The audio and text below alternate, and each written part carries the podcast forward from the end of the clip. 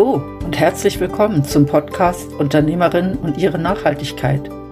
Erfahre von Unternehmerinnen, wie sie in und mit ihrem Business zu mehr Nachhaltigkeit beitragen. Lass dich inspirieren und finde so den nächsten Nachhaltigkeitsschritt für dein Unternehmen. Mein Name ist Christina Abbühl und ich wünsche dir viel Spaß bei dieser Podcast-Folge.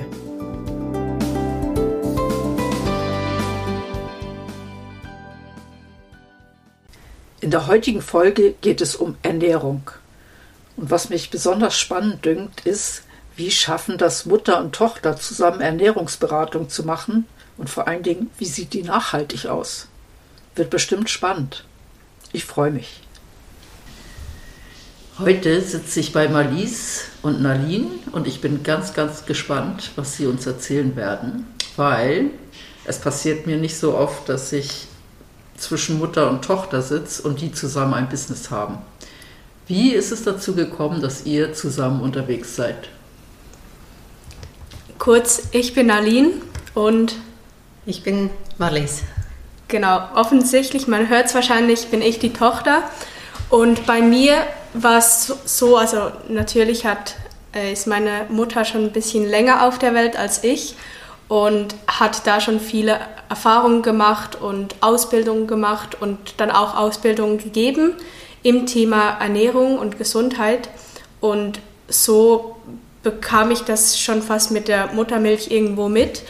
Und das hat dann aber irgendwann wirklich angefangen, dass es von mir von innen raus kam, dass ich mich selbst extrem viel mit den Themen beschäftigt habe und dann irgendwann kamen wir einfach so auf die Idee, warum eigentlich nicht zusammen, weil wir haben total unterschiedliche Schwerpunkte, welche sich aber total gut ergänzen. Und das war so der Punkt, wir ergänzen uns toll, verstehen uns aber auch gut und können auch gut das Private vom Business trennen, meistens jedenfalls. Wichtige Voraussetzung. Ja. Ah, spannend. Ähm, ich hatte die Ehre und die Freude, bei euch an einem Workshop mitzumachen, der online abgehalten wurde, wo ihr ein bisschen Ernährungstipps gegeben habt und ein bisschen erklärt hat, worauf man achten darf, wie das alles so zusammenhängt.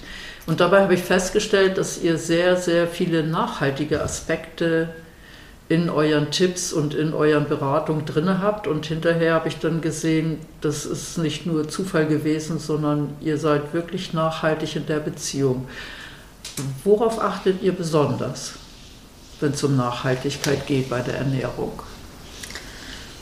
Ich denke schon mal die Frage, worauf achtet ihr besonders, ist, müsste ich jetzt fast sagen, auf nichts weil es ist nicht ein bewusstes darauf achten, sondern es ist in Fleisch und Blut, es ist für uns eine Selbstverständlichkeit. Ja. Und das ist so der Punkt, dass das bei uns so ein Ganzes ist, das ist eine Lebenshaltung, Lebens, auch eine mhm. Lebensweise dann schlussendlich. Und es ist für uns eine Selbstverständlichkeit, dass das, was wir leben, schlussendlich auch in unserem Ernährungscoaching, dass das mit einfließt. Dass das mit einfließt, dass wir automatisch, das müssen wir nicht be bewusst uns irgendwie eine Checkliste machen, sondern wir denken automatisch daran, wie gestaltet man einen Menüplan, damit da auch kein Food Waste entsteht und geben die Tipps dazu auch gerade mit. Wenn ihr so und so kocht am Abend eine größere Menge, dass dann, wenn was übrig bleibt, könnt ihr am nächsten Tag gerade das und das machen damit. Oder es ist eine Selbstverständlichkeit, dass was, was wir nicht essen würden, irgendein Pangasius aus, weiß er was für eine Zucht, dass wir das auch niemandem empfehlen würden. Das käme uns, glaube ich, gar nicht in den Sinn. Also es ist nicht, dass wir das bewusst vermeiden, sondern es ist für uns, es ist unser Leben irgendwo. Ah, das heißt, ihr transportiert eure eigene Lebenseinstellung auch in die Businessberatung rein und alles, was für euch aus Nachhaltigkeitsgründen nicht in Frage kommt, äh, das landet auch gar nicht als Information bei euren Kunden. Ja, natürlich so. und hat aber auch damit zu tun, dass für uns die Themen Nachhaltigkeit und äh, Gesundheit irgendwie schon verhängt sind automatisch. Also beispielsweise sind wir ähm, stark der Meinung, dass Saison nicht nur einfach für unseren Planeten eine Auswirkung hat, also dass man saisonal isst, Tomate, Paprika, weiß Gott was, gehört, gehört einfach in den Sommer vom Nachhaltigkeitsgedanken her, aber auch von der Gesundheit her. Und solche Dinge sind eben schon verhängt. Oder auch Thema Bio. Ja. Dass wenn irgendwie das Portemonnaie da ist, dass man da eben zu Bio greift und wenn das Portemonnaie nicht da ist, dann kann man sich teilweise Dinge auch einfach ganz sparen. Ja, okay, das heißt, ähm, also Nachhaltigkeit ist ja ein, ein sehr, sehr weiter Begriff. Für mich gehört auch nicht nur das Ökologische ja. da rein. Und Gesundheit spielt sehr stark rein, denke ich mhm. auch.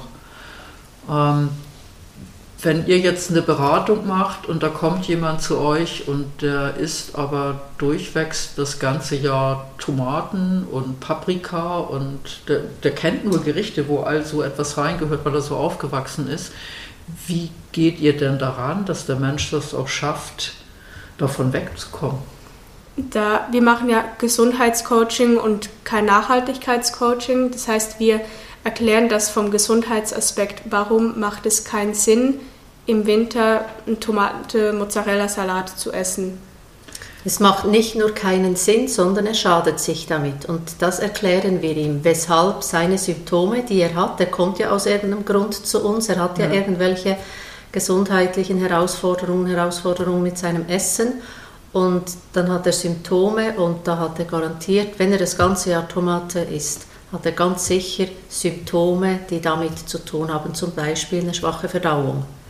Und das können wir ihm dann erklären, was das mit den Tomaten im Winter zu tun hat, was das mit, dem, mit den eingeflogenen Südfrüchten und Beeren im Winter zu tun hat, was das mit dem, was auch immer da noch in Frage kommt, zu tun hat. Ja, also das hat Hände und Fuß. Sorry, dass ich dich unterbreche. Aus der Gesundheitsperspektive ähm, und das Nachhaltige, auch Ökologische vor allem, das spielt einfach mit rein, das ist so ein Nebeneffekt. Ja. Also ich kann mir vorstellen, jetzt sind viele Hörerinnen und Hörer da, die sich fragen, was steckt dahinter, dass ich im Winter keine Tomaten essen sollte. Mögt ihr das sagen ja. oder ist das ein Betriebsgeheimnis? Nein, nein, das ist auch kein Betriebsgeheimnis.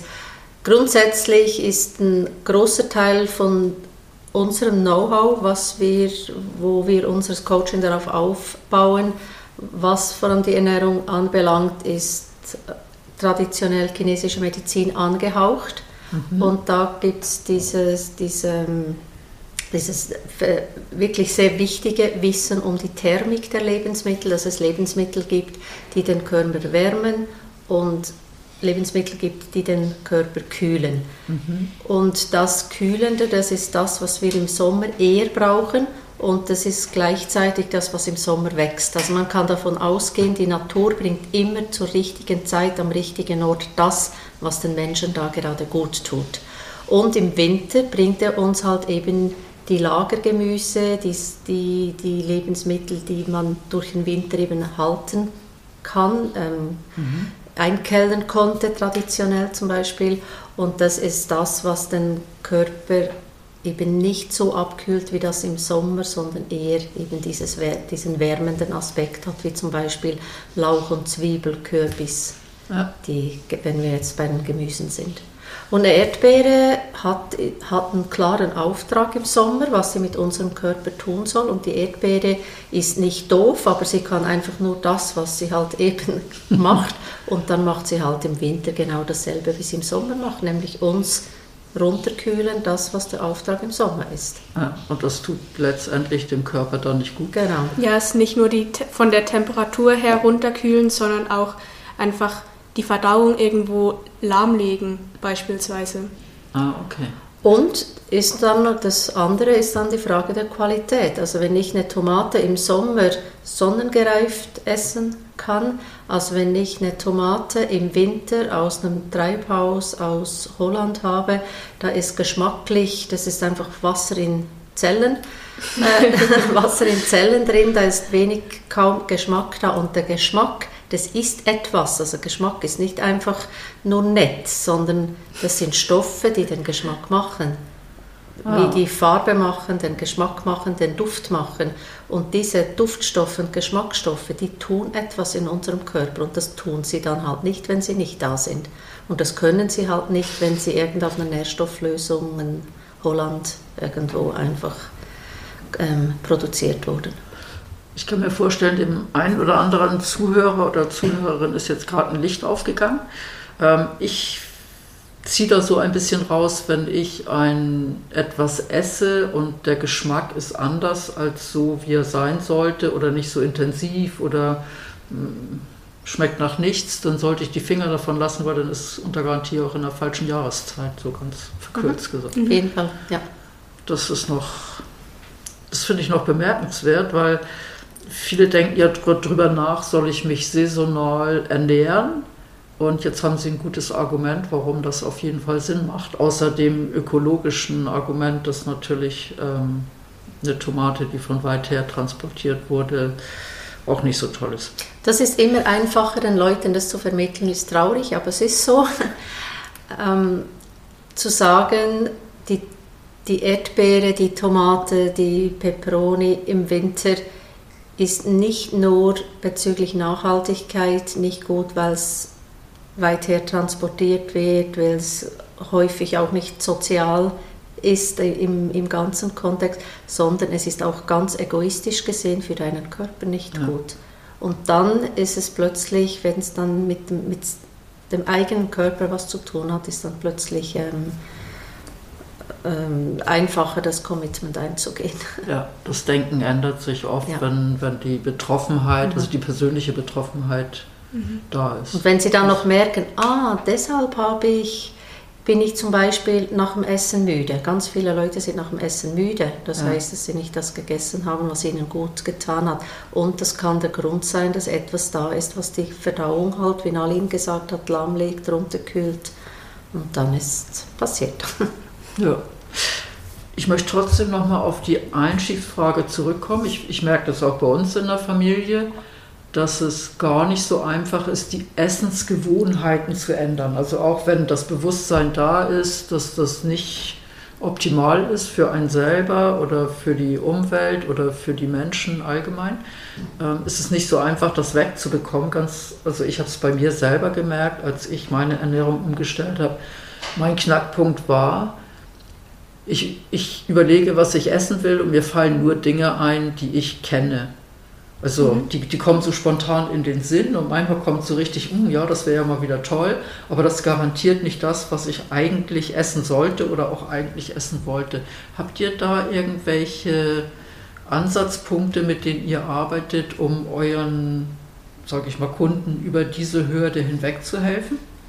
Mhm. Also einerseits gibt es natürlich die Möglichkeit, Internet, einfach Ideen suchen ist aber auch zeitaufwendig. Also unsere KundInnen haben keine Zeit, einfach im Internet da Rezepte rauszusuchen, die dann nachzukochen. Dann gibt es natürlich offensichtlich die Möglichkeit, einfach begleitet zu werden und da eine andere Perspektive zu bekommen und Ideen zu bekommen und dann auch langfristig, also nachhaltig ist ja ein anderes Wort eigentlich für langfristig, ähm, begleitet zu werden und dann natürlich jetzt weniger aufs Thema Ideenfindung, ähm, sondern mehr aufs äh, Mindset angelehnt. Etwas nachhaltig verändern kann man einfach nur, wenn der Kopf dazu stimmt. Also wenn gewisse Glaubenssätze aufgelöst sind, wenn ähm, man einfach so die, die Grundmotivation einfach sich bewusst ist, also wenn das ganze mentale, Kopfsache, ähm, Mindset, Glaubenssätze, wenn das alles im Lot ist, dann kann auch was wirklich fruchten. Das heißt, ihr setzt nicht einfach daran, dass ihr sagt, hier lieber Kunde, du hast nette Rezepte, mhm. sondern ähm, ihr arbeitet wirklich mit vorhandenen Glaubenssätzen, mhm. wo es wahrscheinlich viele verschiedene gibt. Gibt es so einen typischen Glaubenssatz, der immer wieder auftaucht? Teller ausessen. Punkt. ja, der, ähm, gesundes Essen schmeckt nicht oder sowas. Ja. Also das, ähm, alles, was, alles, was schmeckt, ist, ist nicht gesund. Mhm.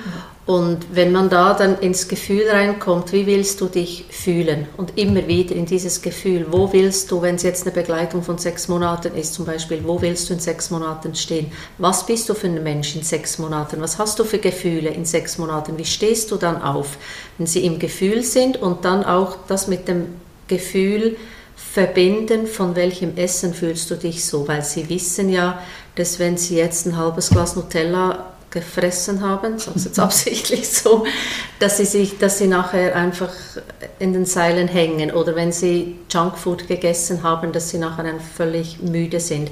Und da geht es darum, das mit diesem Gefühl zu verbinden, mhm. ja. dass sie das, das mit dem richtigen Gefühl automatisch auch das richtige Essen verbunden wird. Und das Essen, was wir empfehlen, das ist immer individuell.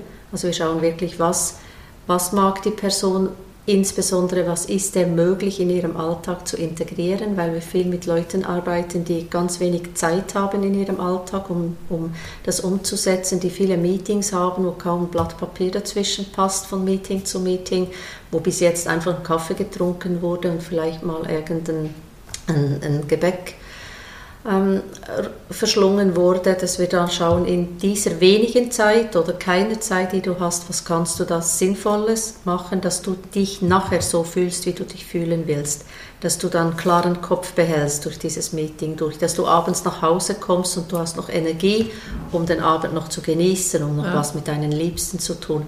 Und diese Verbindung von diesem in der Mittagspause statt ein Kaffee und Schokolade oder in der kurzen Pause halt ein, Miso und ein paar Nüsse zum Beispiel dazu und dann wissen, wenn die Verbindung da ist, dann klappt das schon. Aber das ist genau der Punkt, was Nalin gesagt hat, das braucht einen Moment Begleitung. Also das heißt, in, die Begleitung braucht es auch, weil ich ja nicht von heute auf morgen das alles machen kann, sondern ich muss wahrscheinlich auch in kleinen Schritten vorgehen und schön Stück für Stück. Hm, das nicht mal, wirklich, ich bin kein Fan von kleinen Schritten, ich bin Fan von großen Schritten, aber dann wieder reflektieren und wieder die richtigen Fragen stellen, damit die richtigen, dass diese, diese Verbindung von dem Essen, wie habe ich mich nachher gefühlt, oder mhm. sie sagen mal, ach, jetzt habe ich wieder mal irgendwas gegessen. Sagen, ja, nicht schlimm, wie hast du dich danach gefühlt? Ach, furchtbar, bla bla bla, das liegt ja auf der Hand. Und einfach diese, diese Verbindung immer wieder zu schaffen.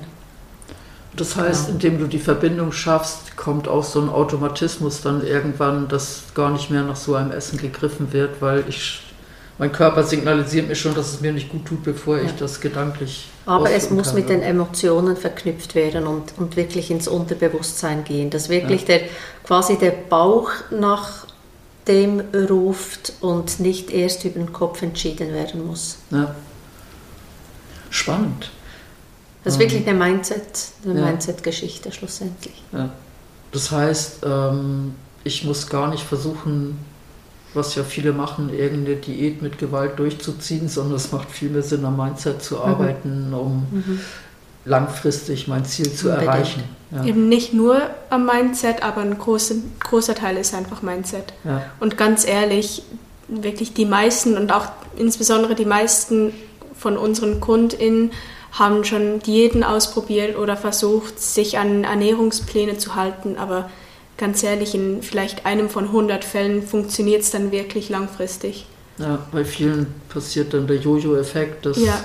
erstmal funktioniert es und sie fühlen sich besser und dann auf einmal ist wieder alles anders. Und das ist ja auch der Punkt, dass sie in diese Herausforderungen gekommen sind oder in diese Probleme, Symptome, was auch Übergewicht, was auch immer, hat, hat ja eine Geschichte. Dann macht man eine Diät aber man verändert nicht diese Geschichte davor, also die, die Ernährungsgewohnheiten, wie, wie sie vorher waren, die zu den Problemen geführt haben. Irgendwann ist die Diät abgeschlossen und dann ist man wieder wie davor und dann ist es vorprogrammiert, dass man wieder am gleichen Ort landet.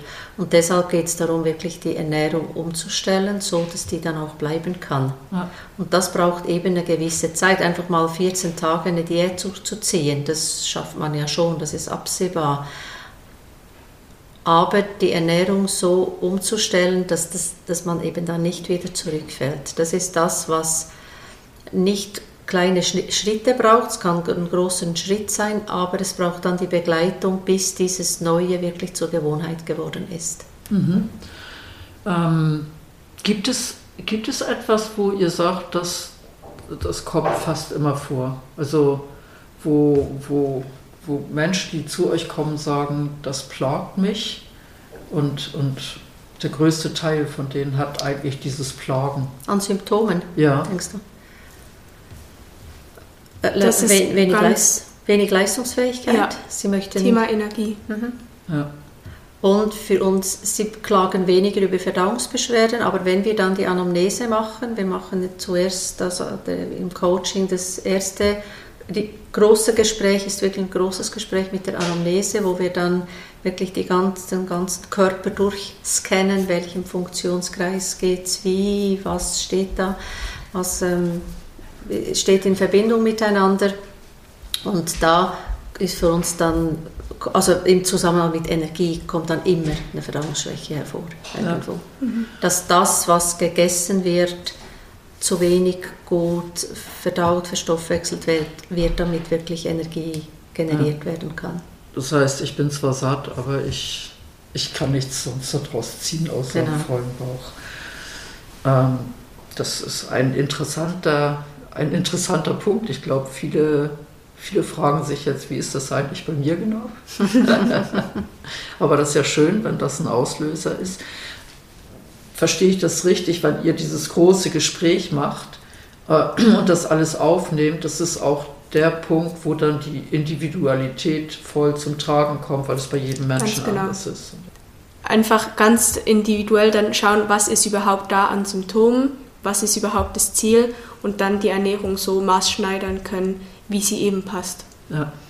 Und wenn ihr dann die Ernährung maßschneidert, ähm, wie sieht das dann aus? Also Jetzt sagt ihr dem Kunden, du solltest am Morgen das essen und zwischendurch das und am Abend das. Äh, oder gebt ihr ihm wirklich wie so ein Paket, wo ihr wie das zusammenstellt und er eine ganze Rezeptesammlung und eine Einkaufsliste und was weiß ich noch alles dabei hat? Ich weiß nicht, was es da so gibt. Wie, wie muss man sich das vorstellen? Bei den meisten klappt es ganz gut, wenn wir einfach sagen, sowas in die Richtung, in die Richtung, vielleicht Porridge und dann machst du das mit, mit diesen, mit dieser Flüssigkeit und dann noch mit diesen Gewürzen ungefähr so, aber dass immer noch ein bisschen Spielraum ist, weil ganz ehrlich, noch nie hatte jemand Lust, bis an sein Lebensende Haferbrei mit Zimt zu essen. Ähm, dass da schon noch ein bisschen Spielraum ist, aber wenn jemand sagt, ich brauche da wirklich ein ganz genaues Rezept, dann können wir das auch so aushändigen und dann funktioniert das auch ähm, tiptop. Es ist aber nicht so, dass wir einfach dann einen fertigen Menüplan geben, sondern das besprechen wir. Also wir schauen wirklich, was isst er zum Beispiel Fleisch, die Person isst sie kein Fleisch, was für Gemüse mag sie, was kann sie sich vorstellen am Morgen zu essen, was, wie ist der Rhythmus in der Familie, ähm, wann ist die Hauptmahlzeit, wer kocht wann. Zum Teil sind dann auch Angehörige mit im Call dabei. Das, ähm, wir haben anteilsmäßig mehr, arbeiten wir mit mehr Männern als Frauen, haben aber auch Frauen ähm, aber dass wenn, wenn ähm, Männer im Coaching sind, dass dann mal eine Frau dazukommt oder kürzlich ein Familienvater, wo wir vorgeschlagen haben, dass mal die Kinder dazukommen. Er hat so schon etwas äh, so halbwüchsige Kinder, wo es einfach Einfluss nimmt und dass die mhm. auch mal von uns hören, was Sinn macht, weil das ist schlussendlich dann, wenn es eben um die Langfristigkeit geht, das, was da dann eben nachhaltig ist, wenn es die Familie mitträgt. Oder jetzt haben wir gerade äh, mit einer Frau gestartet, wo dann auch der Mann mit dem Call war und ähm, wo es dann darum geht, dass die das als, als Paar oder als Familie halt eben umsetzen können. Mhm. Wir beraten ja. zwar die Frau, aber der Mann ist zum Teil, wenn er will, in Calls mit dabei. Ähm, je nachdem machen wir auch eine DNA-Analyse, wenn wir das als sinnvoll erachten. Und da ging es jetzt darum, die Frau hat eine DNA-Analyse und da kam dann die Idee, ach, jetzt machen wir aber beim Mann auch gerade noch eine, damit die sehen, können sie wirklich immer quasi genau gleich oder ist es dann, ist das Schwergewicht etwas anders. Und das ist das, was für uns dann eben auch nachhaltig ist, dass es für, das ganze, für die ganze Gemeinschaft schlussendlich passt. Ja, also das ist ja ein sehr wichtiger Aspekt, weil wenn ich weiß, ich muss immer Rübli essen und der Rest der Familie mag keine Rübli, dann ja, werde genau. ich scheitern genau. letztendlich. Genau. Ja. ja. Da schauen wir wirklich ganz stark darauf, eben auch Morgenessen ist für uns ganz wichtige Stellschraube bei vielen Kunden, weil sie über den Tag ist es dann sehr unberechenbar, wann sie wieder essen können und wo. Und sowieso viele haben nicht so einen regelmäßigen Alltag oder können nicht, nicht viel Einfluss nehmen über die Nahrungsqualität. Und dann ist das Frühstück eine ganz wichtige Stellschraube.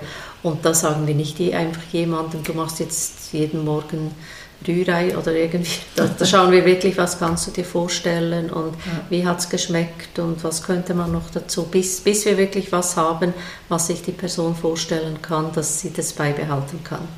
Und dann geht es wahrscheinlich auch darum, dass nachher eine gewisse Auswahl da ist, dass eine Abwechslung mhm. kommt und dass mhm mit dem dann das Richtige. Ja, genau. Das ist noch spannend. Leute essen das Leben lang kein Frühstück oder ein Leben lang irgendein Butterbrot und ein Leben lang irgendein Cornflakes und Milch.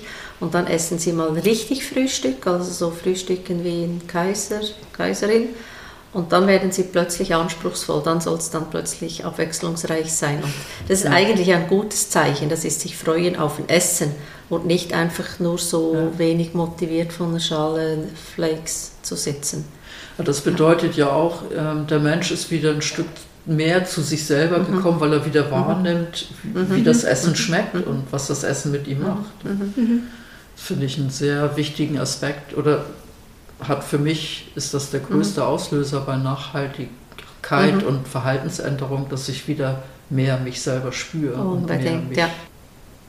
Ich finde das einen sehr schönen Abschluss, aber ich hätte noch eine Bitte. Habt ihr noch so den ultimativen Tipp für vielbeschäftigte Unternehmerinnen, wenn sie sagen, ich, ich möchte mehr Energie? Frühstück.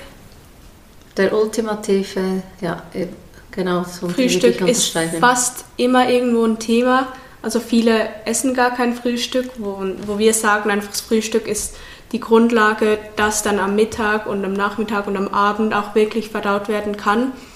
Und das ist der, der eine Punkt, dass es wichtig ist, ein gutes Frühstück zu haben. Andererseits ist es für die meisten irgendwie möglich, ähm, das Frühstück so zu handeln, wie sie es selbst ähm, handeln wollen und sind nicht noch auf äh, irgendeine Speisekarte angewiesen, sind da meistens einfach zu Hause. Äh, und können da noch frühstücken. Von daher ein Frühstück, was wirklich Energie gibt. Wir haben vorhin gesagt, ein Kaiserfrühstück, energiereich, ja. ähm, wo die Verdauung wirklich mal äh, was zu beißen hat. Super. Ganz herzlichen Dank euch beiden. Danke War spannend. Dir. Danke, Danke dir. Was ich aus der heutigen Folge mitgenommen habe, ist die Aussage, die Natur bringt immer zur richtigen Zeit das, was uns gut tut sich nachhaltig zu ernähren und nachhaltig einzukaufen. Einfach wunderbar. Was hast du mitgenommen? Danke, dass du diese Podcast-Folge von Urpunkt gehört hast. Mein Name ist Christine Abbühl und ich begleite Menschen und Unternehmen auf ihrem Weg zu mehr Nachhaltigkeit. Wenn dir der Podcast Unternehmerinnen und ihre Nachhaltigkeit gefällt, würde ich mich freuen, wenn du ihn abonnierst. In diesem Sinne, Tschüss, bis zum nächsten Mal.